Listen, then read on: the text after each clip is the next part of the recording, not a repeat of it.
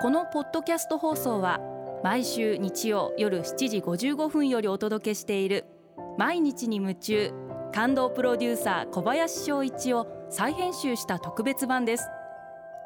放送で収まりきらなかったアルビオン社長小林翔一さんが大切にしている感動のポイントをどうぞお楽しみください。アルビオンの小林翔一です。いい言葉って経験によって響き方が違うと思いませんか？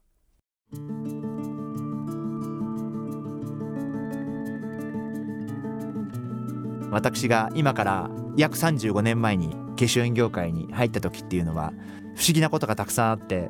えー、月末や期末になるとお取引店様の売り上げに関係なく一生懸命商品を注文していただいて、えー、全く店頭におけるお買い上げとは関係のない形でメーカーの売り上げが上がる。つまりメーカーはお店様に出荷した段階でメーカーの売り上げですから。そういう不思議な現象がずっと続いていてまあ私は本当におかしいなと思って、えー、やっていました。で私は責任者になったらこういうことはやめさせようと思っていて営業の責任者になった時にそういうことは一切辞めさせたんですけれどもやっぱり正しいことをやり抜くことがすごい大事だなということを思ったことを今でもよく覚えています。でその時に、えー、以前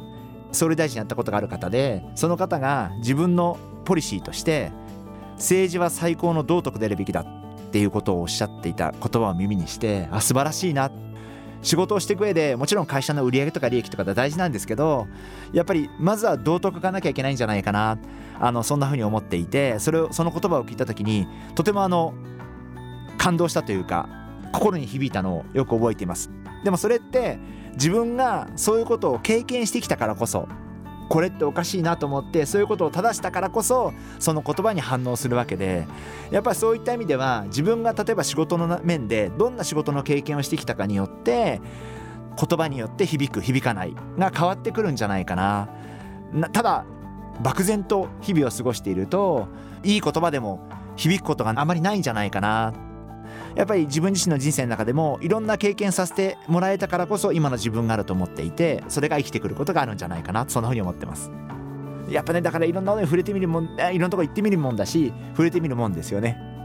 ですからあの先月ご入社された方々もたくさんいらっしゃると思いますけれどもやっぱりこうぜひいろんな経験をしていただいてそしてこれはちょっとおかしいなと思ったその感性はすごく大切にしていただきたいな。なんで長年の風習でこうなんだろうとかなんで過去の前例からこうなんだろうとかなんで常識でこうなんだろうってもしも不思議に思ったことあるいはこれちょっとおかしいんじゃないかなと思ったことその感性は私はすごい大事だと思っているのでまあなかなか言う機会あるいは言う言うことには勇気がいると思いますんでそれは言えないかもしれませんけどそういう感性はぜひこれからも大切にしていただきたいなそんなふうに思ってます。毎日に夢中